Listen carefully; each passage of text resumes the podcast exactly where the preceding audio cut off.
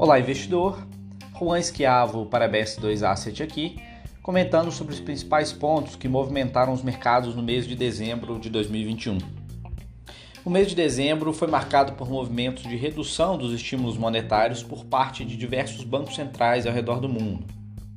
Nos Estados Unidos, o Fed anunciou a aceleração do tapering, reduzindo o ritmo de compra de ativos para o seu balanço, o Fed, que já havia anunciado na reunião anterior que reduziria em 15 bilhões de dólares mês seu programa de compra de ativos, dobrará o ritmo para 30 bilhões de dólares por mês.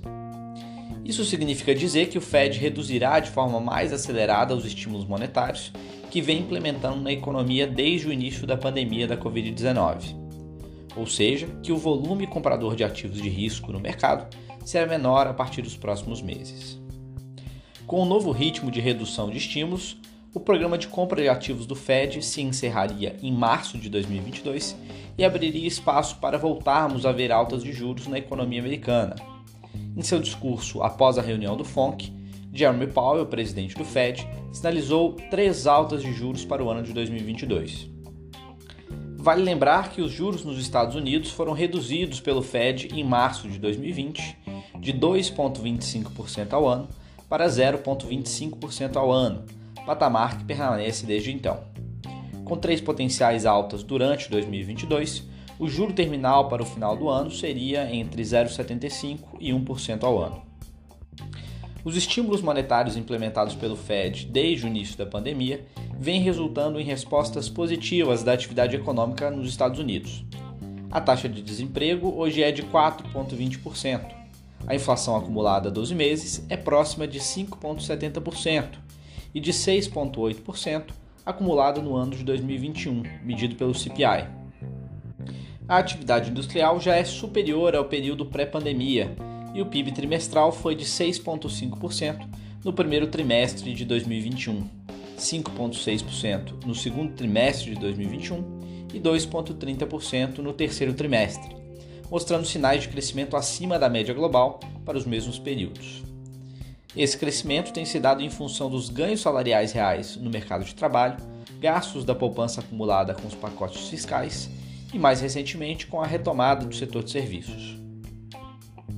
Esse quadro macroeconômico tem reforçado as preocupações do Banco Central americano para a retirada dos estímulos monetários e controle da inflação de longo prazo. O Fed trabalha com uma meta de 2% de inflação ao ano, calculada por uma média móvel. Como nos anos anteriores a 2020 foram de inflação abaixo da meta, o objetivo da entidade monetária é gerar inflação mais elevada no curto prazo. Porém, há a preocupação de que os efeitos iniciais da inflação não desancorem o cumprimento da meta de longo prazo de 2% de CPI. Por isso, o mercado monitora como um dos riscos mais relevantes a velocidade de retirada dos estímulos monetários pelo Fed, para combater a desancoragem da inflação. Outros bancos centrais ao redor do mundo também tiveram posturas mais hawkish, como a do Banco Central inglês, que, em uma decisão surpreendente para o consenso de mercado, decidiu subir a taxa básica de juros para 0,25% ao ano. Nesse contexto de retirada de estímulos, as incertezas em relação ao ciclo de crescimento econômico global e persistência inflacionária devem ser os temas mais relevantes para o mercado durante todo o ano de 2022. No Brasil, o Copom seguiu o que vinha sendo precificado pelo mercado e deu nova alta de 1,5% de juros, encerrando a Selic de 2021 em 9,25%, patamar 7,25% superior ao nível inicial de 2% ao ano que rodamos no primeiro trimestre de 2021. A próxima reunião do Comitê de Política Monetária acontece em 2 de fevereiro e as opções do Copom negociadas na B3 já precificam 85% de probabilidade de nova alta de 1,5%. Contudo, a curva de juros tem apresentado bastante volatilidade e a precificação desse cenário tem sido dinâmica. Acreditamos que a divulgação de indicadores de inflação IPCA e IGPM antes da reunião do Copom abaixo da expectativa do mercado, podem fazer com que o Copom seja menos agressivo e dê uma alta de juros mais moderada. Mesmo com o movimento de alta de juros e retirada dos estímulos, em dezembro as principais bolsas globais tiveram um rally de final de ano positivo. O Dow Jones subiu 5,38% no mês e o S&P 4,36%. Já o Nasdaq, composto principalmente por empresas de tecnologia que negociam com múltiplos mais elevados, teve alta mais modesta de 0,69%. No Brasil, o Ibovespa subiu 2,85% no mês, encerrando 2021 em queda de 11,93%.